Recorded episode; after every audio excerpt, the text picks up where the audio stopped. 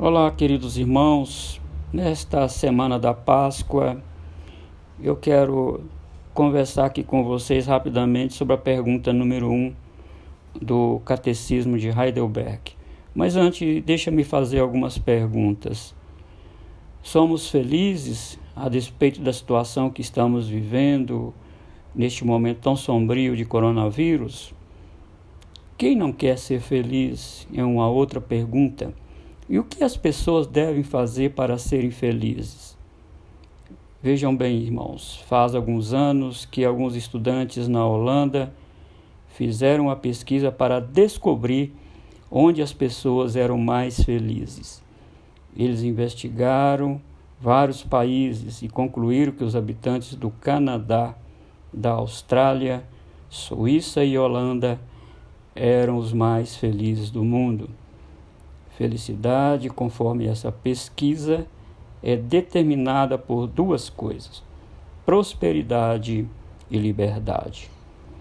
Quanto mais modernidade e liberdade, maior é a felicidade, foi a conclusão desses estudantes nesta pesquisa. O Catecismo de Heidelberg foi escrito aproximadamente no ano de 1560 e a pergunta número um nos traz a seguinte indagação e resposta: Qual é o seu único conforto na vida e na morte?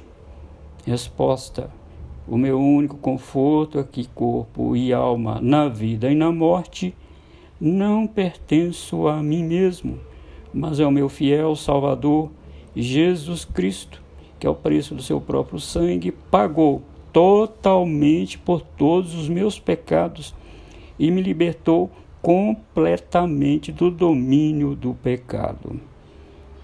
Por causa da perseguição impetrada pela Igreja Católica Romana, muitos irmãos reformados que viviam em países da Europa naquela época tiveram que abandonar suas casas, esposa, filhos e famílias em busca de abrigo e posterior socorro para os seus familiares professar a fé em Cristo não era nada fácil para aqueles irmãos que viviam no limiar da reforma, porque muitos deles não tiveram a oportunidade de se ajuntarem às suas famílias, porque foram torturados e mortos.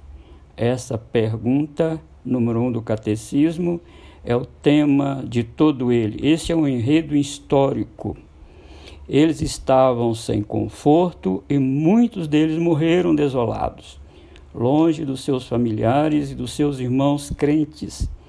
O único conforto deles era saber que, morrendo ou vivendo, estavam em segurança em Cristo. Apesar desse tempo tão sombrio na vida daqueles irmãos, um homem chamado Frederico um governador de um dos estados da Alemanha acolheu muito desses fugitivos e deu a eles algum grau de conforto. Frederico também nomeou dois professores da Universidade de Heidelberg para redigir esse material tão valioso, tanto bíblica como teologicamente, que é esse catecismo. Em todo tempo e era, as pessoas buscam conforto e felicidade mas o que elas sempre encontram são angústias e desolação. Ninguém consegue encontrar felicidade e conforto na alma sem Jesus. Mesmo na hora da morte, do sofrimento intenso, quem está abrigado em Jesus Cristo tem consolo, conforto e felicidade. Mais tarde, outra pesquisa revelou que o alto índice de suicídio e eutanásia no mundo acontece exatamente nesses países onde as pessoas se diziam felizes por serem prósperas e livres. Que ironia, não é verdade, meus irmãos?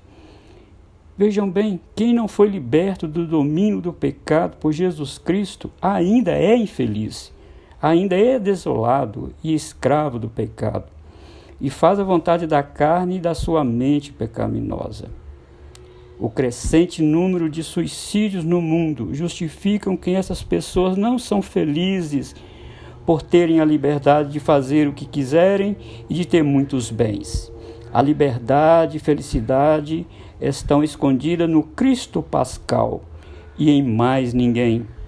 Nessa semana denominada religiosamente de Semana da Páscoa, nós cristãos temos muito o que comemorar, pois Páscoa não significa somente passagem, onde o anjo da morte passou sobre a terra do Egito e poupou da morte a casa que tinha a marca do sangue nela. Mais do que isso, significa libertação da tirania do pecado. Significa novo começo de uma nova vida em Jesus. Pois Cristo, mais uma vez, o nosso Cordeiro Pascal foi imolado, diz Paulo. Louvado seja o Senhor por isso. Alegremos-nos em Deus, porque agora a morte não pode tirar a nossa felicidade e conforto em Cristo. Nada pode separar-nos do amor de Deus que está em Cristo Jesus. Aqueles que estão em Cristo Jesus são felizes. E sendo assim, temos legitimidade espiritual para comemorar a Páscoa, pois Cristo, nosso Cordeiro Pascal, já foi imolado. Alegre-se nele, meus irmãos, a despeito dessa situação tão nebulosa que estamos passando.